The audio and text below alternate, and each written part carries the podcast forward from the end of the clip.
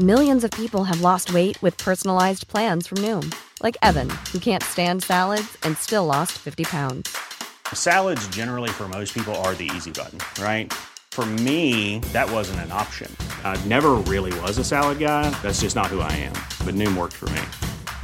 Get your personalized plan today at Noom.com. Real Noom user compensated to provide their story. In four weeks, the typical Noom user can expect to lose one to two pounds per week. Individual results may vary. Cada noche, los expertos se reúnen para debatir los temas que hacen historia en una mesa de análisis distinta. Aquí las entrevistas con los personajes y líderes de opinión, junto al análisis profundo de los temas trascendentes. Alfredo Ceja conduce un programa de Frente en Jalisco por el 100.3 de FM. Iniciamos.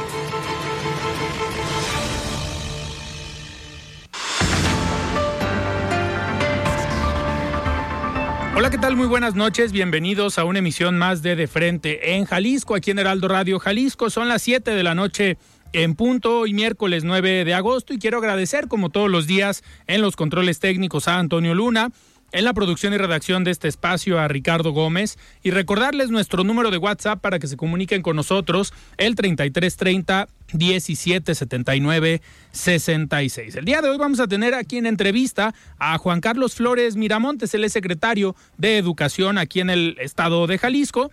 Además, vamos a platicar con Israel Macías, él es economista y profesor del área de empresariales de la Universidad Panamericana. Y como cada miércoles, vamos a escuchar el comentario de Paulina Patlán. Ella es presidenta nacional, presidenta, perdón, del Consejo Coordinador de Jóvenes Empresarios del Estado de Jalisco. Y también de manera extraordinaria escucharemos la participación de Ana María Vázquez Rodríguez, ella es académica del ITESO e integrante del Consejo Ciudadano de seguridad. Eh, les recordamos que nos pueden escuchar en nuestra página de internet heraldodemexico.com.mx, ahí buscar el apartado radio y encontrarán la emisora de Heraldo Radio Guadalajara. También nos pueden escuchar a través de iHeartRadio en el 100.3 de FM. Y les recordamos nuestras redes sociales para que se comuniquen por esta vía. En Twitter me encuentran como arroba Alfredo Ceja y en Facebook me encuentran como Alfredo Ceja. Y también ya tenemos el podcast de De Frente en Jalisco, donde pueden escuchar esta y todas las entrevistas en cualquiera de las plataformas. La voz de los expertos.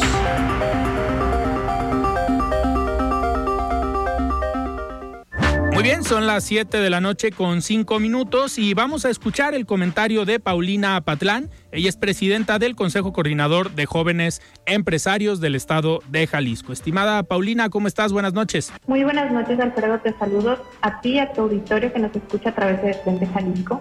Y te comparto que nos encontramos muy contentos en el Consejo Coordinador de Jóvenes Empresarios de Jalisco ya que el día de hoy lanzamos oficialmente la convocatoria para el premio Adolf Horn al joven empresario del año 2023 un premio que durante 15 años ha reconocido el talento, la innovación y el compromiso de jóvenes empresarios que están transformando el panorama empresarial de Jalisco. El tema de este año es El futuro es ahora. Con este lema queremos inspirar a nuestra comunidad de emprendedores y empresarios a mirar hacia el futuro. Un futuro que gracias a la tecnología se presenta lleno de oportunidades, de evolución y crecimiento Estamos en una era de globalización, donde las fronteras se desvanecen y las oportunidades se multiplican. El futuro no es algo que debamos esperar, es algo que debemos crear. Y es precisamente lo que queremos destacar en este premio. Buscamos a jóvenes que estén creando ese futuro hoy, que estén utilizando la tecnología para innovar, para crecer y para generar un impacto positivo en nuestra sociedad. Por eso nos gustaría hacer un llamado a todos los jóvenes empresarios de Jalisco me gustaría invitarlos a participar a esta edición del Premio Horn porque queremos conocer sus historias, sus proyectos y cómo están contribuyendo a construir un mejor futuro para todos. Jalisco siempre ha sido una cuna de talentos y emprendedores y estoy segura que este año no será la excepción. Estamos esperando con entusiasmo sus postulaciones y les deseamos mucho éxito a todos los participantes y recordarles que el futuro es ahora y que juntos lo estamos construyendo. Las bases de esta convocatoria las pueden encontrar en nuestro sitio oficial que es www.premioadolfon.org En nuestras redes sociales como Instagram, arroba CCJEJ y en Facebook Consejo Coordinador de Jóvenes Empresarios. Y bueno, agradecerte como siempre el espacio, Alfredo. Me despido, no sin antes desearles una excelente noche. El análisis de frente en Jalisco.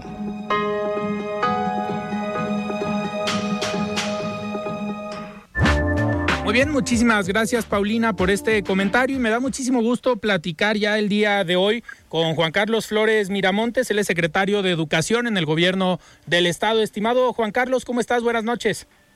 Buenas noches Alfredo, como siempre un gusto saludarte. Muchísimas gracias, Juan Carlos. Oye, pues ha sido toda una polémica eh, desde hace ya algunos días, eh, pues el contenido de los libros de texto gratuitos y que desde el gobierno del estado anunciaron esta misma semana, pues la decisión de lo que iban a hacer de primero no entregar los libros hasta tener esta resolución eh, judicial o a ver qué, qué se ordenaba, pero más, allá de esta decisión que ahorita lo platicaremos, me gustaría saber, Juan Carlos, tu opinión sobre esta polémica, sobre los contenidos que eh, al final, digo, al menos aquí en Jalisco ustedes están protegiendo a los niños con lo que ustedes están haciendo, pero en otros estados pareciera que quedan en medio de la polémica y son los más afectados, ¿no? Los menores de edad. Fíjate que coincido contigo, Alfredo, es como lo decía el gobernador este lunes que dio a conocer la estrategia para poder eh, eh, suplir esas deficiencias que se tienen en el programa. En ese sentido, eh, yo te diría que con la política no se tendría, más bien la política no se tendría que llevar a los terrenos de la educación, de cuestiones que afectan a los niños.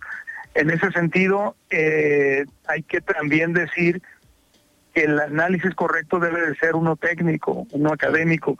Y en ese sentido te diría que el plan eh, de estudios, lo que se publicó hace ya tiempo cuando empezaron a conceptualizar la nueva escuela mexicana, es algo que tiene sus cuestiones rescatables antes de que entres propiamente al contenido, a toda esta parte ideológica y evidentemente los errores, pues los errores nadie los quiere.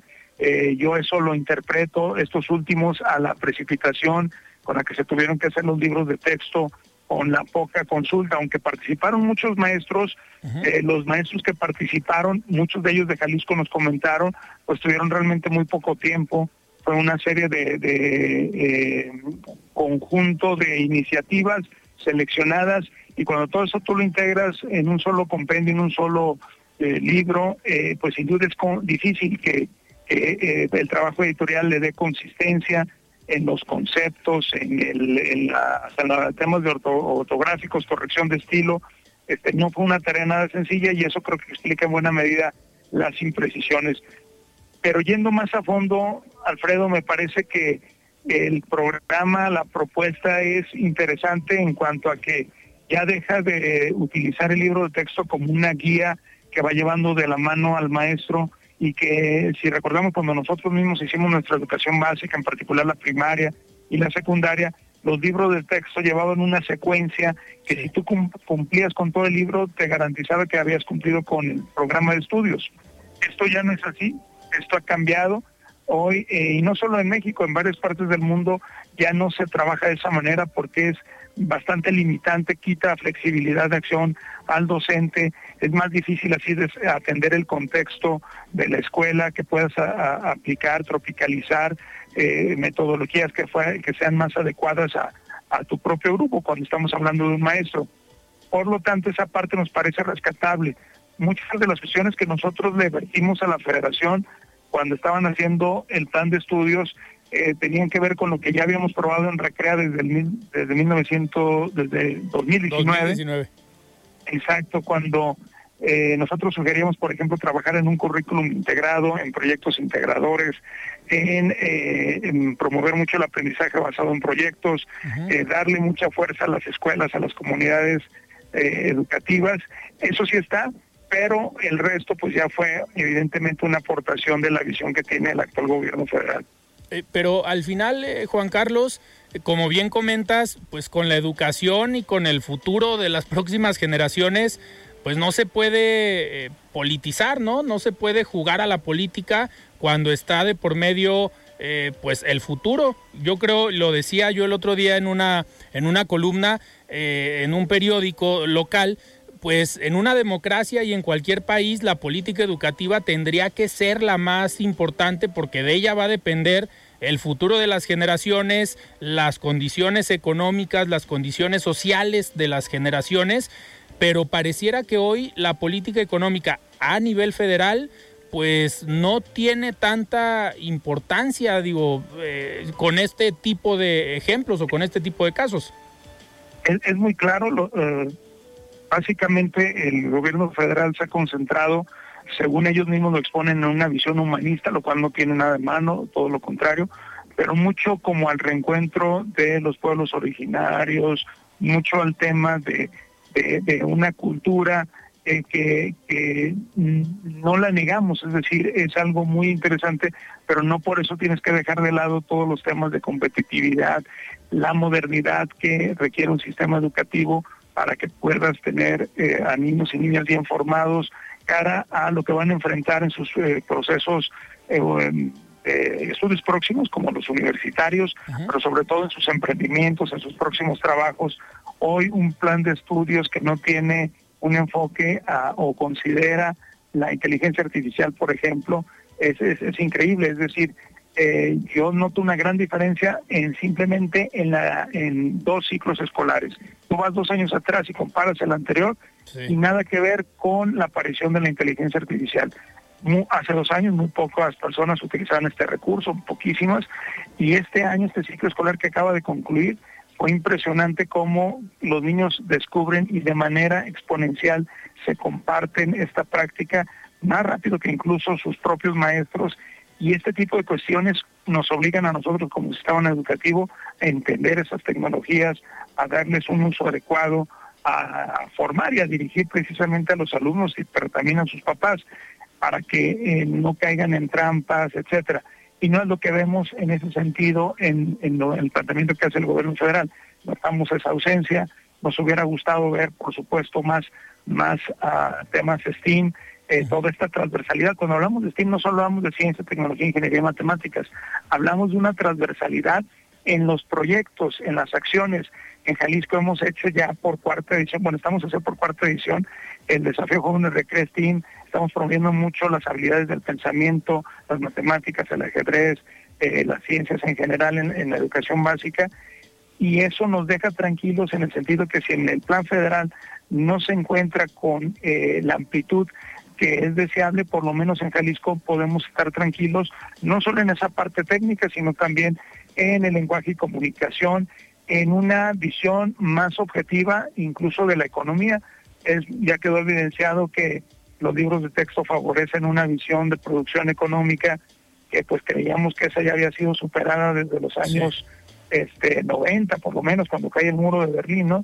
Y hoy volvemos a ver esas eh, filosofías económicas, pues nos parece que eso está bien para para cuando las estudias en la universidad, formarte un criterio, pero a los pequeñitos habría que formarlos en, en, en, las esencias de los distintos esquemas de producción y que ellos mismos formen su criterio y en ese sentido estaríamos formando eh, niños y niñas con una capacidad de discernimiento que es lo deseable ante este mundo, como lo citábamos hace un momento, cambiante y lleno de información que nos puede distraer de lo que es sustantivo, que es importante. Claro. Juan Carlos, en este, eh, en este plan que ustedes eh, anuncian el lunes, pero que hay que decirlo, vienen ya trabajando desde 2019 con el tema o el sistema Recrea, eh, ustedes, el gobierno del estado está en la capacidad para, digamos, dejar a un lado en lo que se decide los libros de texto y que los docentes en las aulas que a, finales de mes empiezan clases puedan eh, pues impartir clases, puedan tener manuales o digamos los insumos necesarios para poder dar sus clases normales en lo que se decide? Sí, eh, la respuesta es, estamos preparados para atender distintos escenarios. Esto ya lo preveíamos, incluso, ah, si no mal recuerdo, tal vez hace 10 meses en tu programa comentaba que se venía esto, es decir, era obvio que como se estaban elaborando estas programaciones eh, en educación básica, era difícil que tuvieran este pues el desempeño que esperaríamos y entonces nos empezamos a preparar con distintos elementos que son importantes para la educación moderna.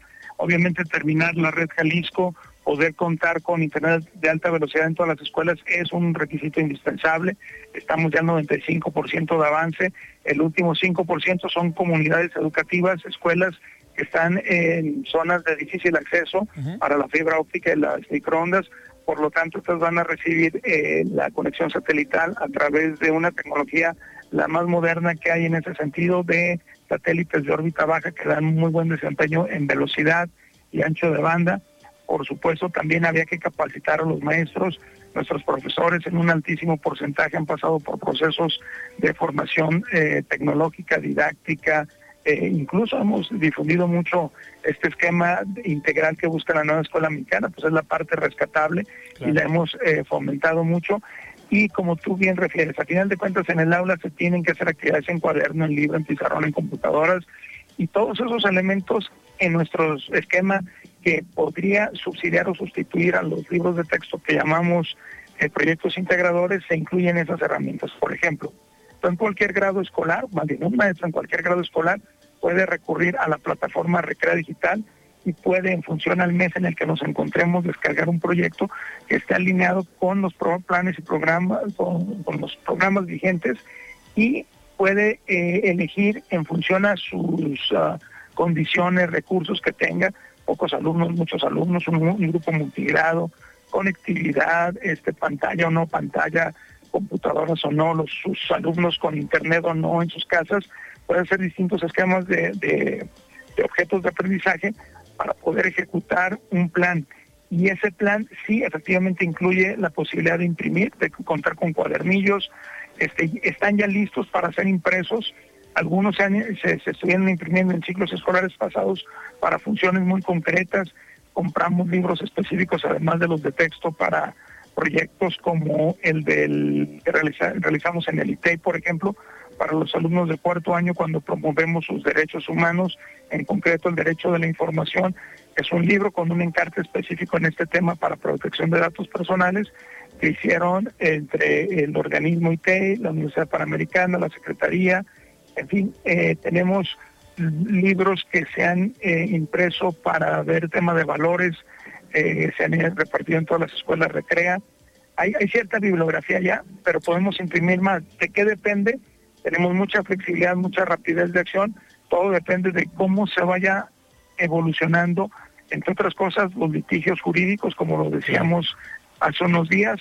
Eh, la verdad es que es una inversión muy grande, es decir, nueve mil, perdón, nueve millones de libros en almacenes, pues hay que usar eh, lo que sea rescatable, lo que lo que eh, incluso la misma constitución señala. Hay que, no hay que perder de vista que en México seguimos teniendo un modelo centralista, solo la Secretaría de Educación Pública Federal tiene la facultad de modificar planes y programas de estudio, imprimir libros de texto gratuitos.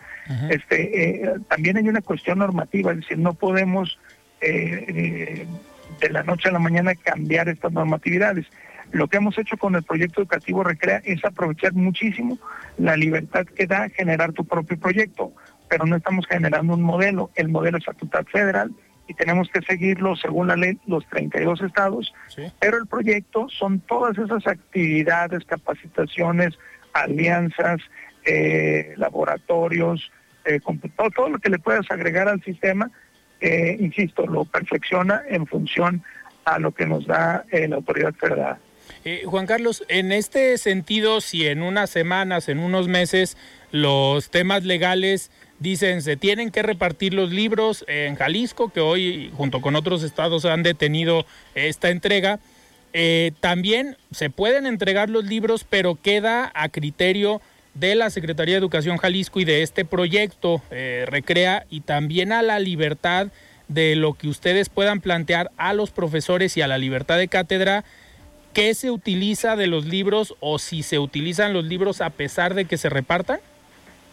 Exacto. Puedes tú, como está previsto eh, en la eh, propuesta de la nueva escuela mexicana, y así lo dijeron ellos mismos, hay que decir que justo el proceso que ellos proponen es, los libros de texto son un apoyo, hay unos programas analíticos, que esos programas los hace la propia escuela, en función a, a la libertad de cátedra a la que te refieres, incluso a la colegialidad que se puede dar en una escuela para hacer ajustes significativos al programa, basados obviamente en un eh, programa sintético, que es el que publica la SEP. Bueno, de hecho es el que no ha publicado y por eso está este recurso judicial, eh, jurídico que mantiene ahorita detenida la distribución de los libros.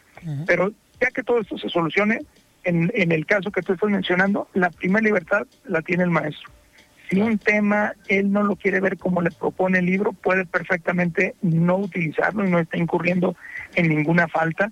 Él puede este, llevar sus propios eh, métodos, eh, sus propias eh, herramientas, las puede tomar de recreo digital evidentemente, pero también este, puede enriquecerlo con ediciones pasadas de, de, libros. En fin, hay mucha libertad.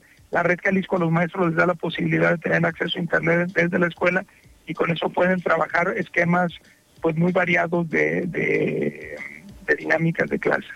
Eh, Juan Carlos, ya para, para terminar, eh, ¿no crees que, digo, en lugar de estarnos preocupando por estos detalles que pudieran ser omitidos a partir de una de un buen trabajo desde la Secretaría de Educación eh, Federal, pues hoy la educación tendría que estar girando en torno a temas como los que comentas de inteligencia artificial, pero también otro, otro punto importante es el idioma inglés, que también están trabajando ustedes, ya presentaron en este sentido un, un proyecto para qué, para que los estudiantes puedan acceder a un segundo idioma, que hacia allá es hacia donde está, tendríamos que estar trabajando y pensando, ¿no? Exacto, Alfredo, fíjate el programa nuevo de la Secretaría no tiene más horas de inglés. sigue teniendo en secundaria y en prepa, por ejemplo, tres horas. Tres horas a la semana que en tiempo efectivo, cuando quitas recesos y las horas clases de 50 minutos, etcétera, te quedan 2.5 horas efectivas a la semana para aprender inglés. Nosotros estamos agregando las tres horas sabatinas, estamos agregando cursos intensivos en verano, estamos agregando una plataforma que puede, esa no tiene límite de tiempo en lo que pueden los alumnos invertirle para ir perfeccionando el idioma. Y esto es una ruta que me parece obligada, la esperábamos ver en, en la propuesta federal, era lo lógico, ¿no? Yo creo que todo país este, por lo menos debe de dominar un segundo idioma, en nuestro caso el inglés, eh, diré que en el mundo es, es, es el obvio, pero no vino, entonces tuvimos que hacer esos ajustes, esas inversiones, estamos hablando de que solamente para el próximo eh, este semestre, es decir, lo que resta del año civil, eh, la inversión es del orden de 150 millones de pesos. Esto la verdad que lo, hemos verificado, no lo tiene ningún otro estado y vamos a seguir haciendo cosas como esta. Lo mismo te podría decir de inversiones en ciencia eh, y en tecnología, en enseñanza de estas disciplinas. Te podría decir en el tema de, del fomento del arte, la cultura, la música, la cantidad de instrumentos musicales que hemos estado brindando a las escuelas, pues también no tiene precedentes para promover también todas estas disciplinas que, forman eh, parte de una verdadera educación integral, eh, el, deporte, activación física, los kits de, de, ajedrez, también para hacer otro tipo de ejercicio mental, por decirlo de alguna manera. Y esta es la constante, eh, de ahí no, no vamos a parar, vamos a seguir en, en, esta ruta. Nos ha ayudado muchísimo, por ejemplo, poder optimizar nuestros recursos, el fideicomiso de infraestructura, porque lo que se destina a infraestructura, equipamiento con el fideicomiso, pues nosotros lo podemos invertir en capacitación, en, en tener mejores eh, programas de, estudio. Ok.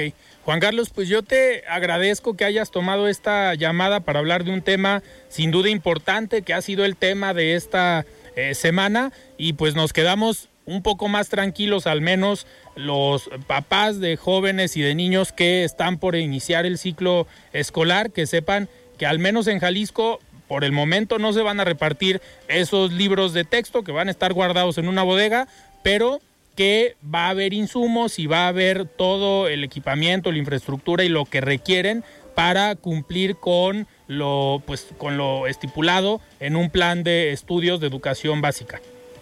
Es correcto, Alfredo, tal cual. Perfecto, Juan Carlos, pues muchísimas gracias y nos vemos pronto, seguimos en contacto.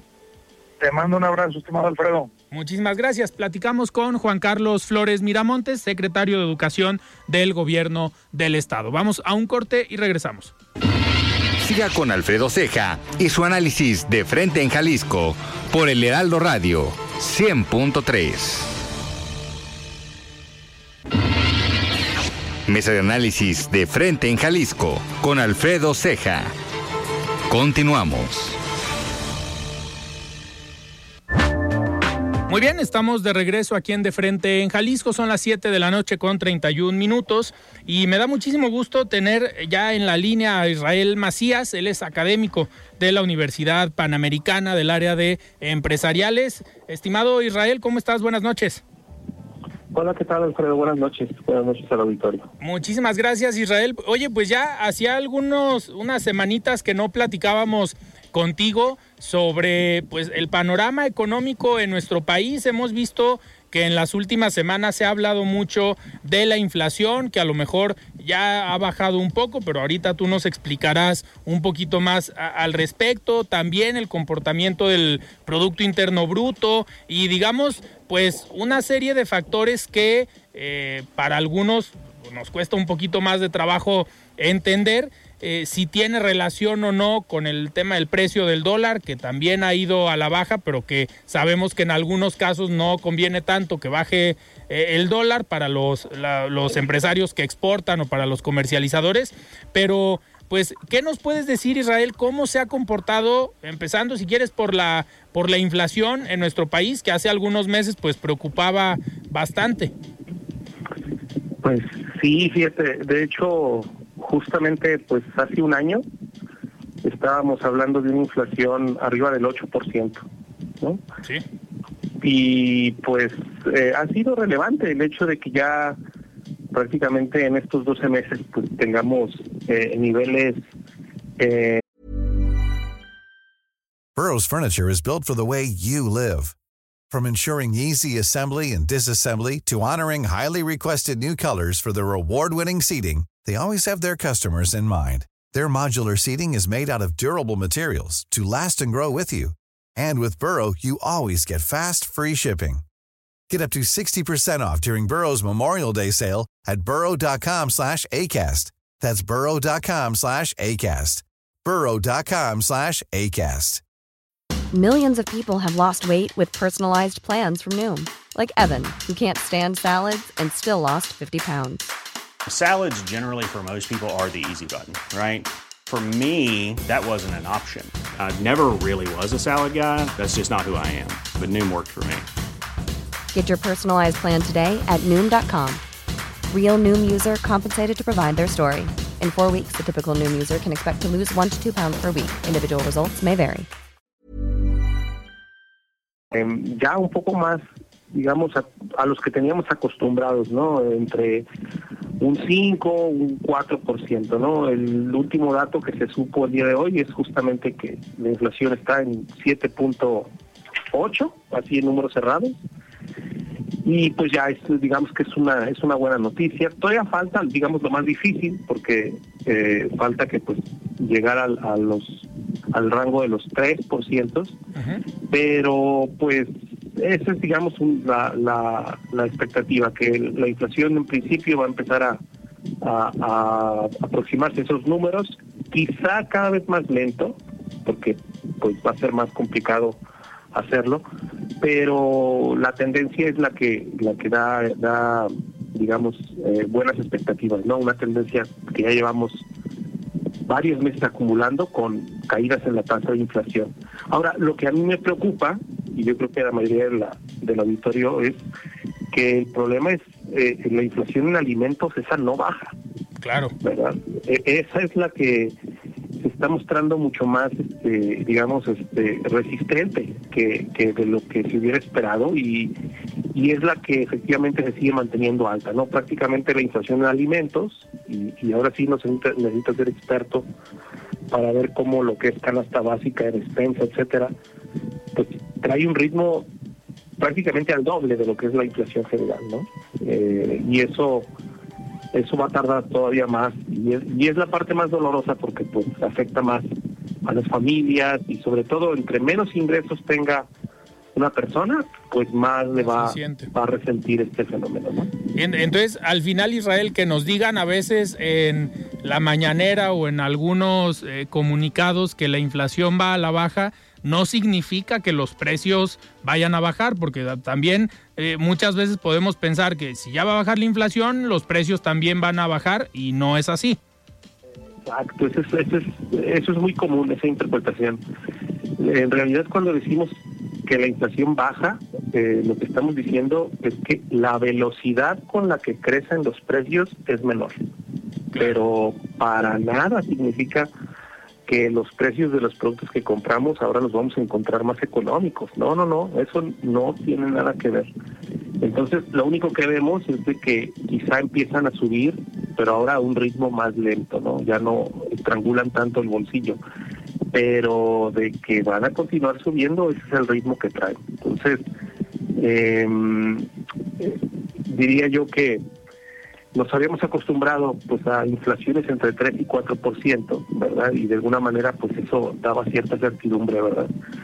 Eh, lo que lo que teníamos que hacer, pues cuánto cuánto compraba nuestro dinero y de pronto pues eso se, se descompuso, ¿verdad? Y ahora al quererlo regresar no significa que, el precio de, los alimentos o de lo que consumimos pues vaya a reducirse, ¿verdad? Bueno, habrá productos que de pronto por condiciones de mercado, eh, temporada, etcétera, pues sí pudiéramos ver algunas reducciones, pero en general, sobre todo en alimentos, que es la, parte eh, más sensible, pues la inflación está casi en 10%, ¿no? Entonces todavía hay mucho que hacer por ahí. Y, y no se ve, digamos, en un futuro cercano que la inflación específicamente en alimentos pueda por lo menos dejar de crecer, digamos, estancarse o en su momento eh, reducir? Fíjate que pues ahí hay muchos factores, ¿verdad? Y todos tienen que ver con temas de cada uno de los mercados en los que ya sea temas pues que si sequía, que si inundación, que si mercados extranjeros, que si los granos, que si la guerra en Ucrania, o sea, hay mil y un condiciones que están eh, y, afectan poco o mucho a cada uno de esos pequeños mercados y al final pues todo se, se, lleva y, y, termina golpeando al consumidor, ¿verdad? Entonces creo que la parte de alimentos va a tardar más justo por esto, porque hay tantos elementos involucrados, por ejemplo se hablaba de una sequía muy fuerte ¿no? en el sur del continente, ¿verdad? Y que eso está afectando a la producción de trigo y maíz en Argentina.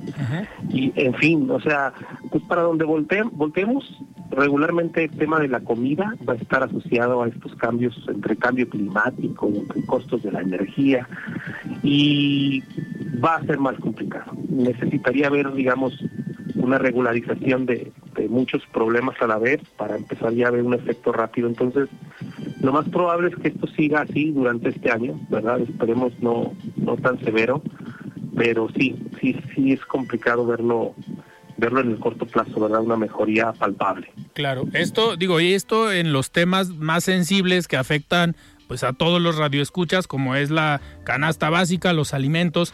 Pero Israel, si hablamos ya de a lo mejor la macroeconomía, ya me corregirás si lo estoy utilizando bien el término, pero en cuanto al comportamiento del Producto Interno Bruto, el digamos el famoso PIB que muchas veces medimos con el crecimiento del PIB o el deterioro, si está creciendo o no una economía.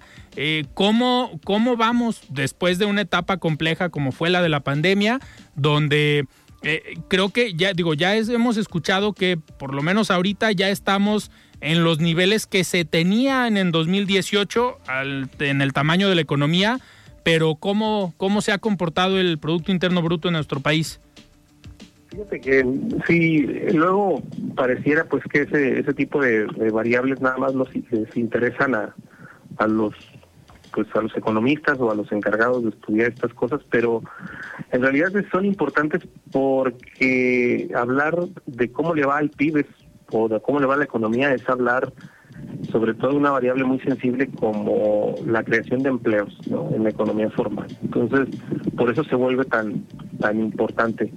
Y justo, pues, de hecho hemos visto cómo el presidente eh, y su equipo han venido celebrando que la tasa de crecimiento del PIB, digamos, se ha venido revisando al alza. O sea, todo el mundo esperábamos, y ahí me incluyo, que este año este, fuera un poco menos bueno, pero sí está esta primera mitad resultó ser muy mucho mejor en términos de dinámica económica. parece ser que ya, ya se atoró, pareciera pues que julio y, lo que va de agosto ya llegó a su máximo y que esta segunda mitad no va a ser tan dinámico. Entonces, ya se habla pues, de un crecimiento casi cercano al 3%, ¿verdad? Suena mucho, porque pero es que, bueno, todavía venimos de esta recuperación de la pandemia y como bien lo comentabas, eh, hemos logrado eh, alcanzar la economía que teníamos por allá de diciembre del 2018. Entonces, eh, pues son cinco años y, y pues el tamaño del pastel que nos comemos los mexicanos es el mismo, lo cual digamos que es como el vaso medio vacío, pero este ritmo de esta primera mitad ha, sido destacado. De hecho, se, dice que pues tiene que ver temas de expectativa del new shoring o esta entrada de inversiones procedentes de empresas que se vienen de Asia para acá, o pues una serie de fenómenos que puedan entonces eh, prever eh, una mejor condición de México hacia los Estados Unidos. Y eso está bien, ¿verdad? Ojalá se consolide, pero repito, pareciera que esta segunda mitad ya no va a ser tan brillante como la primera, vamos a ver un poco más, eh, digamos, lento este desarrollo, y creo ya se empieza a ver hasta en el empleo, ¿no? Ya julio ya no hubo una creación eh, neta de empleo, de, no puestos de trabajo en la economía mexicana, formales, eh, como veníamos acumulando. Entonces, a lo mejor esta segunda mitad se parece más bien, digamos, a la parte como de bajada, ¿no? Esperemos que no sea tanto, pero habrá que, habrá que esperar los datos. Totalmente. Oye, Israel, y ahorita que hablabas de uno de los factores que a lo mejor está influyendo o a lo mejor tiene cierta, eh, digamos, cierta influencia que es el nearshoring, eh, pues es hablar de la llegada también de inversión extranjera directa, ya sea que eh, vengan plantas, empresas nuevas a instalarse en México y a generar empleos o que empresas ya instaladas decidan crecer su planta productiva. Eh, estamos en un escenario, hemos tenido algunas mesas aquí con empresarios, con líderes de organismos y dicen que estamos en un escenario ideal, pero que la política mexicana pues pareciera que no está aprovechando eh, el contexto y esta ventaja competitiva que tiene México por su ubicación eh, geográfica. ¿Cómo, ¿Cómo se ha comportado también la inversión extranjera directa o la llegada de nuevas empresas? Aprovechando este contexto en nuestro país? Fíjate que eh, lo dices bien. Eh, por ahí hay mucho, ¿no? Hay como que hay mucha discusión en los medios, aparece mucho esta palabra, ¿no? El nearshoring. Pero ya en los datos no estamos viendo una explosión tremenda de inversión extranjera. O sea, digo, los números no son malos, pero tampoco es que eh, pareciera que, está llegando muchísima más inversión. Lo que sí se está viendo es una reinversión fuerte de las, digamos, de las utilidades ya generadas en el país. Eso sí está pasando. Empresas que ya están ubicadas sí están reinvirtiendo de manera eh, fuerte lo que ya habían generado en México, pero todavía esta parte de, de esa, digamos, avalancha de nuevas de nuevos dineros, eso es lo que creo que se está, eh, digo, no quiere decir que no esté la oportunidad ahí, eh, me parece más bien que quizá eh, se ha estado retrasando o pues debería entonces empezar a llegar el próximo año, no sé, falta ahí verlo con más claridad, porque hay mucho en el discurso, pero ya cuando uno revisa los datos, dices, bueno, ¿y, y, dónde exactamente está esta, esta explosión de inversión? Eh, naturalmente, digo, no es malo tener buenas expectativas y, al contrario, hacer planes pues para que todo nos vaya mejor.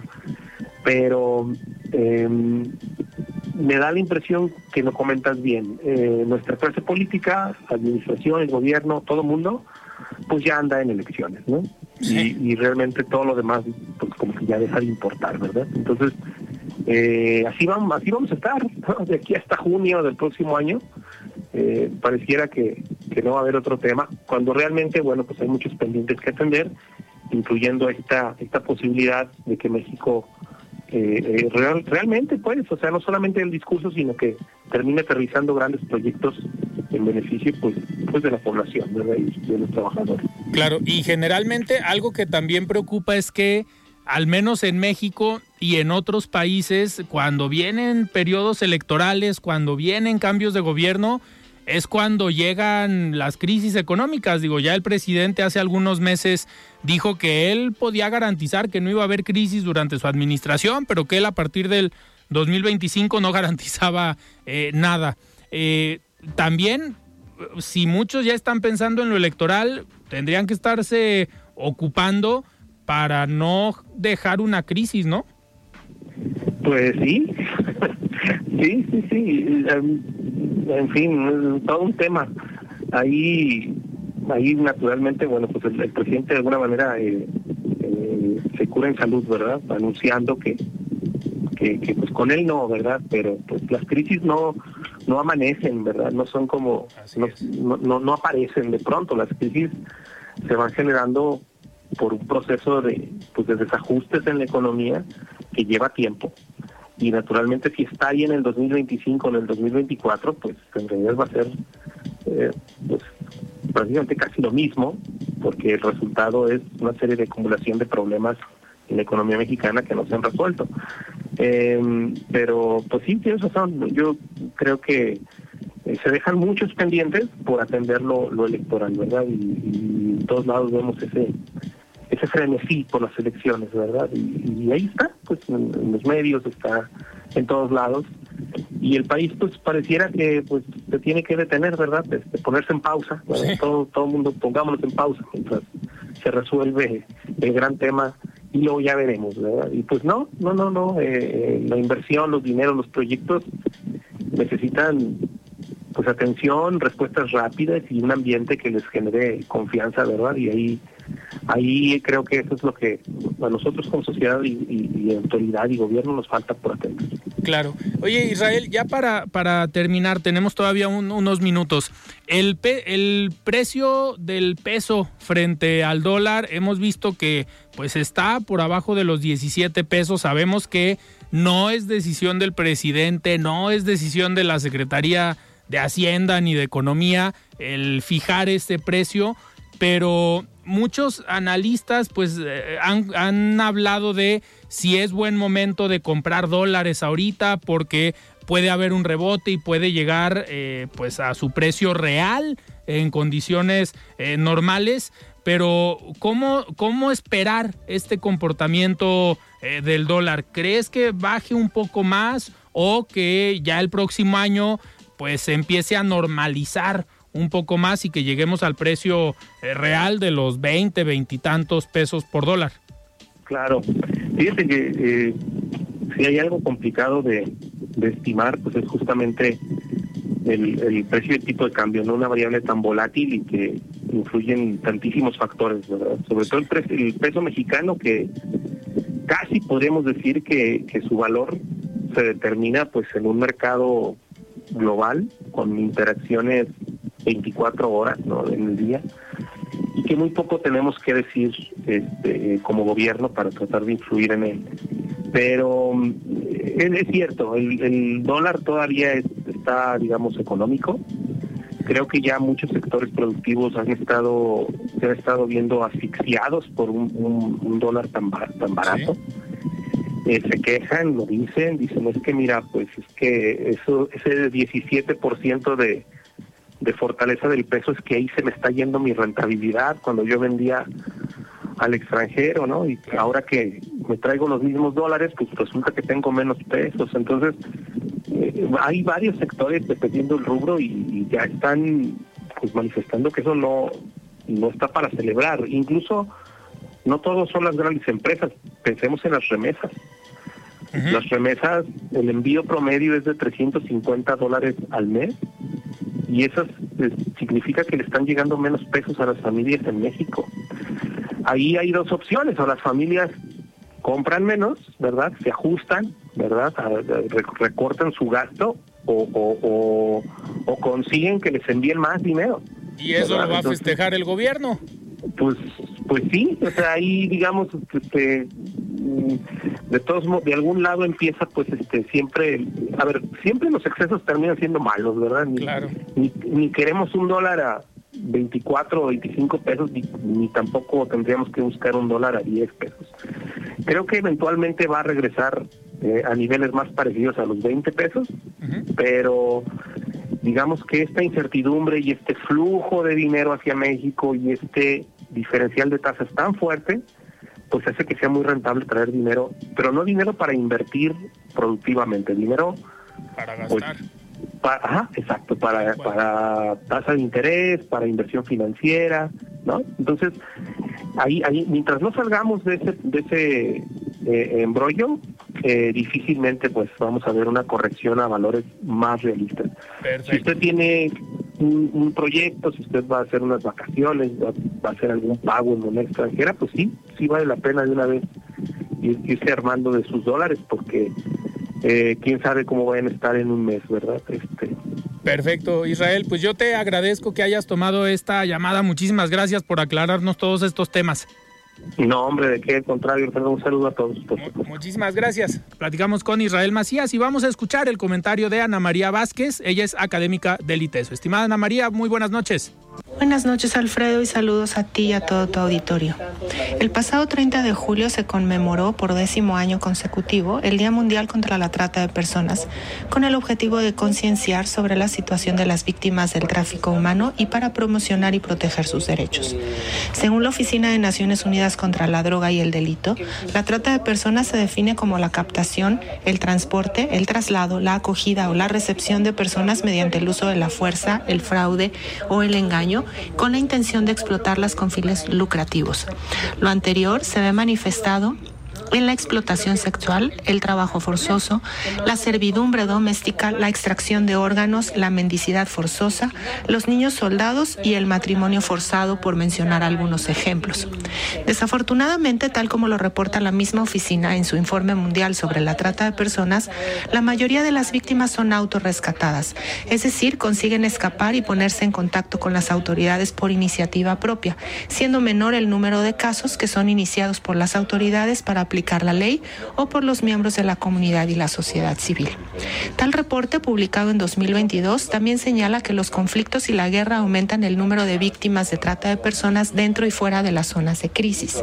El cambio climático también está aumentando la vulnerabilidad a este delito, pues debido a las catástrofes por fenómenos naturales, más personas son desplazadas internamente. Lo mismo sucede entre quienes escapan de la pobreza provocada por este fenómeno. Desde el 2003, México ratificó el protocolo de las Naciones Unidas para prevenir, reprimir y sancionar la trata de personas, especialmente mujeres y niñas, obligándose con la comunidad internacional a prevenirla, perseguirla, sancionarla y a brindar protección y asistencia a las víctimas. Años después, en junio de 2012, entró en vigor la Ley General en esta materia, en la que se definen las conductas penales a sancionar y las obligaciones para las autoridades de los tres órdenes de gobierno. A la fecha, la situación en nuestro país es desoladora. Según el Secretariado Ejecutivo del Sistema Nacional de Seguridad Pública, de enero a junio de este año se registraron 488 presuntas víctimas de este delito, mientras que en todo el 2022 se registraron 936.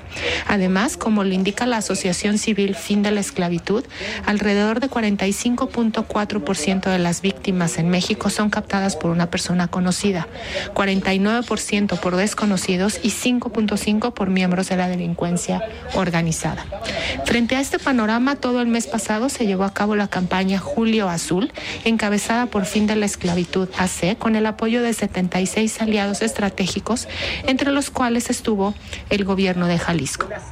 Además, para sensibilizar y visibilizar el tema en nuestro país, el Consejo Ciudadano de Seguridad de Jalisco asistió al foro Delito de Trata de Personas a la luz de las nuevas tecnologías en las instalaciones del Museo Memoria y Tolerancia de la Ciudad de México el pasado 31 de julio.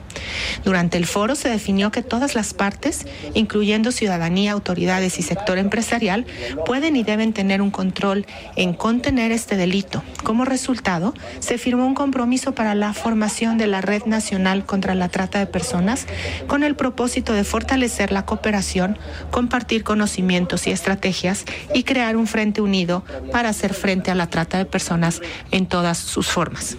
Como afirmó la presidenta del Consejo Ciudadano de Seguridad, Mayra Hernández, a mayor conocimiento del tema, es más probable que se pueda cortar la cadena de explotación, abuso y violación de derechos de personas, específicamente de niñas, niños, mujeres y jóvenes que son explotados para beneficio económico a través del trabajo forzado, incluyendo la manufactura, el servicio doméstico y de cuidados y el sexual.